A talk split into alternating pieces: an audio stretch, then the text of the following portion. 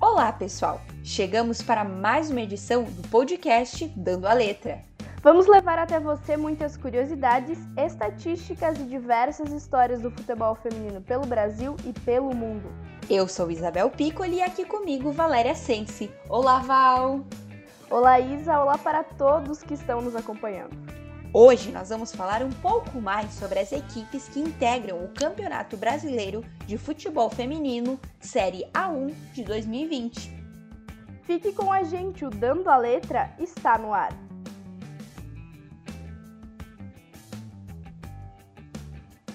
Para começar, vamos falar da atual campeã, a Ferroviária, que vai em busca do seu terceiro título do campeonato.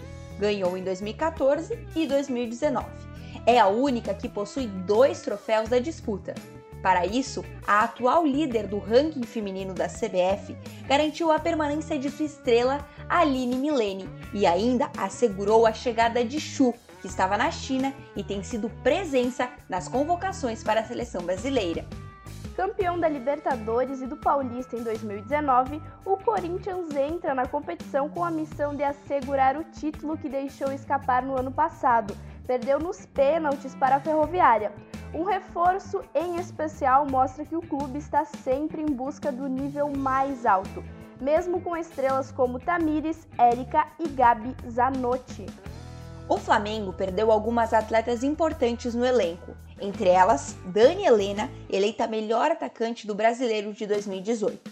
No total, saíram outras oito jogadoras: Dai, Fernanda Palermo, Bia Menezes, Gabi, Samia Priscila, Raíza, Andressa e Larissa. Mas chegaram sete: Carlinha, Edna Baiana, Dantas, Michele Carioca, Jaime, Kelly e Anaísa. O time busca ainda mais dois reforços para a temporada. Com a goleira da seleção brasileira, Bárbara, o Kinderman Havaí almeja algo maior na temporada 2020 Comandada por Jorge Luiz Barcelos Martins, a tradicional equipe do futebol feminino contratou sete atletas: Karen, Bebel, Bruna Reck, Sara, Bárbara Melo, Larissa e Karina.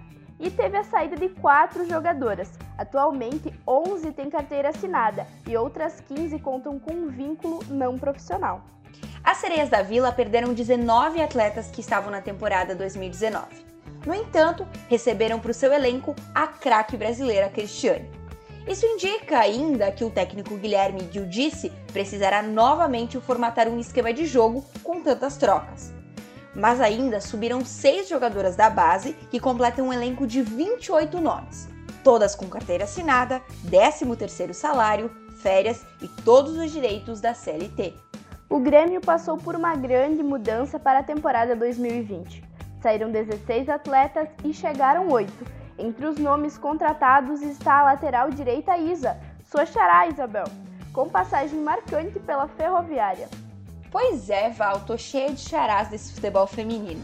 E agora, o Inter, desde que voltou com seu futebol feminino, evolui ano a ano em busca do topo. Para 2020, assegurou a volta de Bianca Brasil, campeã do Gauchão com a equipe de 2017 e destaque do Corinthians no mesmo ano. E não parou por aí com os reforços de peso. Destaque do Irandubá, Jennifer também foi contratada, assim como Kemily, sem contar nomes fortes que permaneceram, como a Fábio Simões e a Bruna Benetes. Já o São Paulo, Isabel, ele teve a saída da Cristiane, além da Ari e da Otília, importantes desfalques para a próxima temporada. Porém, o campeão da Série A2 do Brasileiro 2019 não ficou para trás e assegurou um grande reforço. Gláucia, eleita melhor atacante de 2019 do Brasileiro e destaque das Sereias da Vila, além da permanência de Yaya. No total, o elenco conta com 16 atletas, 13 são remanescentes, 5 subirão da base e 8 foram contratadas, todas com carteira assinada desde 2019. O Cruzeiro, vice-campeão do Brasileiro Feminino Série A2 em 2019, buscou formar o elenco de acordo com o modelo de jogo pretendido e também com nomes com experiência na Série A1. Até o momento, chegaram 10 atletas e saíram 12 da formação do ano passado. Os principais nomes são Duda, Micaele e Mariana, que estarão sob o comando do treinador Jorge Victor, Quase todas têm carteira assinada em regime CLT. Tradicional time do futebol feminino, o elenco do São José passou por uma reformulação. Foram sete renovações e 17 contratações. Entre as perdas está a lateral direita Poliana, principal nome do ano passado e que foi para o Corinthians. A artilheira do São José no Brasileiro de 2019 com oito gols, Fernanda Tipa é a esperança da equipe para balançar as redes sob o comando do técnico Adilson Galdino dos Santos. O elenco recebe recursos da Prefeitura de São José dos Campos por meio do Fundo de Apoio ao Desporto Não Profissional, na forma de bolsas auxílio. O Palmeiras foi forte ao mercado em uma nova visão do futebol feminino em 2020. Chegaram ao clube oito atletas: a goleira Karen, a zagueira Agustina, a polivalente Rosana, as meio-campistas Angélica, capitã da seleção sub-20, Ari Borges e Stephanie, e as atacantes Otília e Mônica. As jogadoras possuem no clube dois modelos de contrato: o contrato por imagem ou o CLT. O Irandubá perdeu sua grande estrela para a temporada 2020. Jennifer deixou o clube e seguiu para o Internacional. Além dela, Amanda Duner também saiu. Em relação ao grupo, 14 atletas renovaram e outras 16 foram contratadas como reforços. O clube espera melhorar a campanha depois de um 2019 abaixo das expectativas. O Minas e Cesp optou por montar um elenco mais experiente em relação a 2019 e também mais ofensivo. Para a mudança, saíram oito atletas e chegaram 12.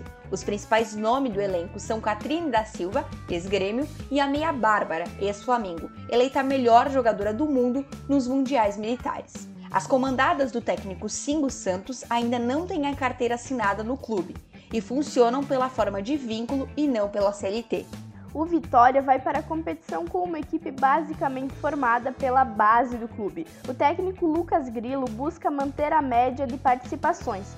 Em 2019, terminou na nona colocação geral. Raíssa, artilheira do campeonato sub-18, será aproveitada pelo grupo. Antigo parceiro do Corinthians feminino, o Audax assegurou a chegada de 16 atletas para a formação da equipe. Todas as atletas que estavam em 2019 saíram e permaneceu apenas a jogadora mineira.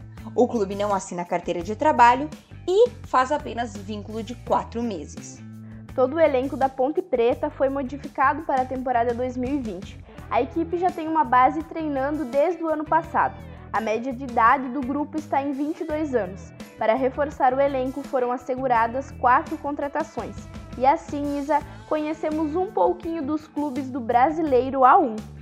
E assim a gente chega ao fim de mais um Dando a Letra. Nos encontramos no próximo episódio. Você pode conferir tudo sobre o futebol feminino no site jogandocomelas.com.br ou nas redes sociais do Jogando com Elas. Essa foi mais uma produção de Jogando com Elas. Até a próxima!